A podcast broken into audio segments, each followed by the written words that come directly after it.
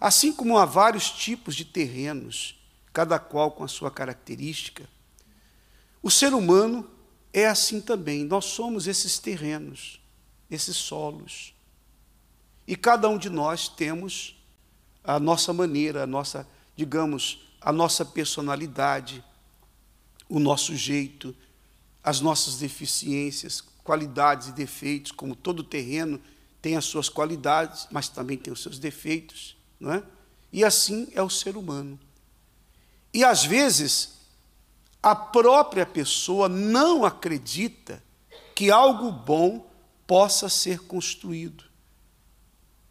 A própria pessoa olha para ela mesma e não vê como muitos estão desacreditados de si mesmos.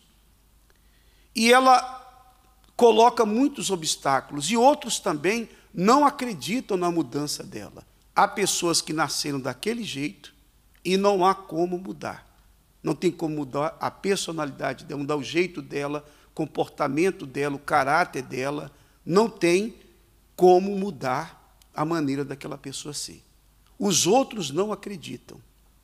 Agora, o problema maior não é quando os outros não acreditam em si, é quando você não acredita em si mesmo. Aí é o grande problema. Quando nós damos a permissão para o Espírito Santo trabalhar em nós, ele pega esse desafio, mas a pessoa tem que se entregar, ela tem que desejar, ela tem que querer, ela tem que deixar de lado os achismos, ela tem que deixar de lado os preconceitos, o que ela pensa, o que ela deixa de pensar, ela tem que deixar o medo, as dúvidas. E deixar o Espírito Santo fazer o que precisa ser feito.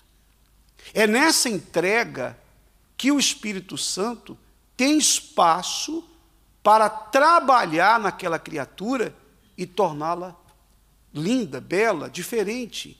O que ela jamais conseguiria fazer por si mesma, o Espírito Santo faz.